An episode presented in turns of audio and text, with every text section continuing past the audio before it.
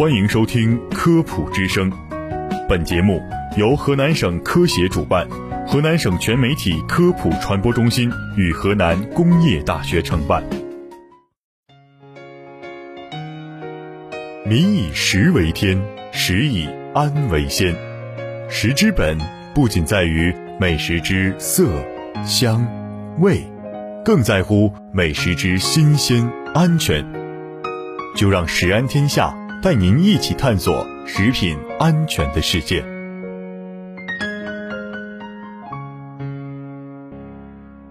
听众朋友们，大家好，我是主持人季晨，我是施佳。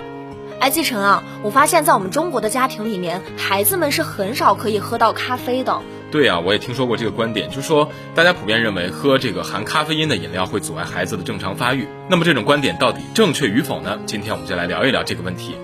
其实啊，答案很明显是否定的。迄今没有相关的证据表明咖啡或者咖啡因会阻碍儿童的生长发育。儿童的整体健康状况呢，对于他们的身高起着重要的作用。比如说，有很多研究都表明，婴儿期出现的重复感染会减缓营养吸收和骨骼生长。那此外呢，《营养研究评论》杂志研究也显示啊，孩子在幼年时期是否获得重要的饮食需求，比如说牛奶，这些就会影响身高。那母亲在怀孕期间的饮食也会影响到身高。是的，那么在二十世纪八十年代的研究就表明了，经常喝咖啡的人患骨质疏松的风险会更高，因为咖啡因会导致人体内钙的流失，尽管效果很微弱。以此推论，儿童时期喝过多的咖啡会导致身体矮小。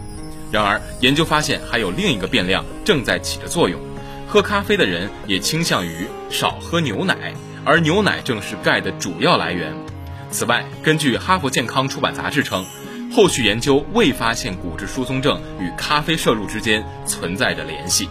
而英国的阿斯顿大学营养学家杜安·梅勒支持另一个理论。该谜团源于建议孕妇限制摄入咖啡因，因为一些研究表明，胎儿接触咖啡因会增加自然流产的风险。然而，这些研究由于样本量少而受到限制，目前尚无确凿的证据。因此，世界卫生组织等健康组织建议孕妇限制摄入咖啡因，以降低可能出现的怀孕失败和儿童出生体重较小的风险。因此，科学证明咖啡不会阻碍孩子的成长。梅勒称，事实上，对你的孩子来讲，喝一杯淡咖啡可能比喝含糖高会蛀牙的苏打水饮料更健康。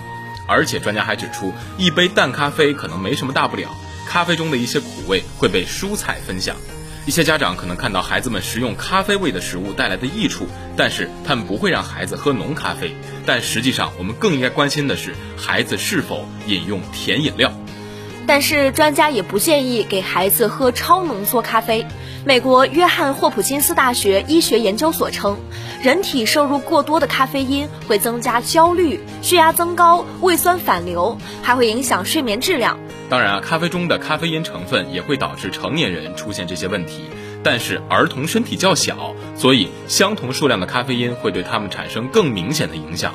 因此，美国儿童科学会建议儿童应当戒掉咖啡，青少年也尽可能少喝咖啡。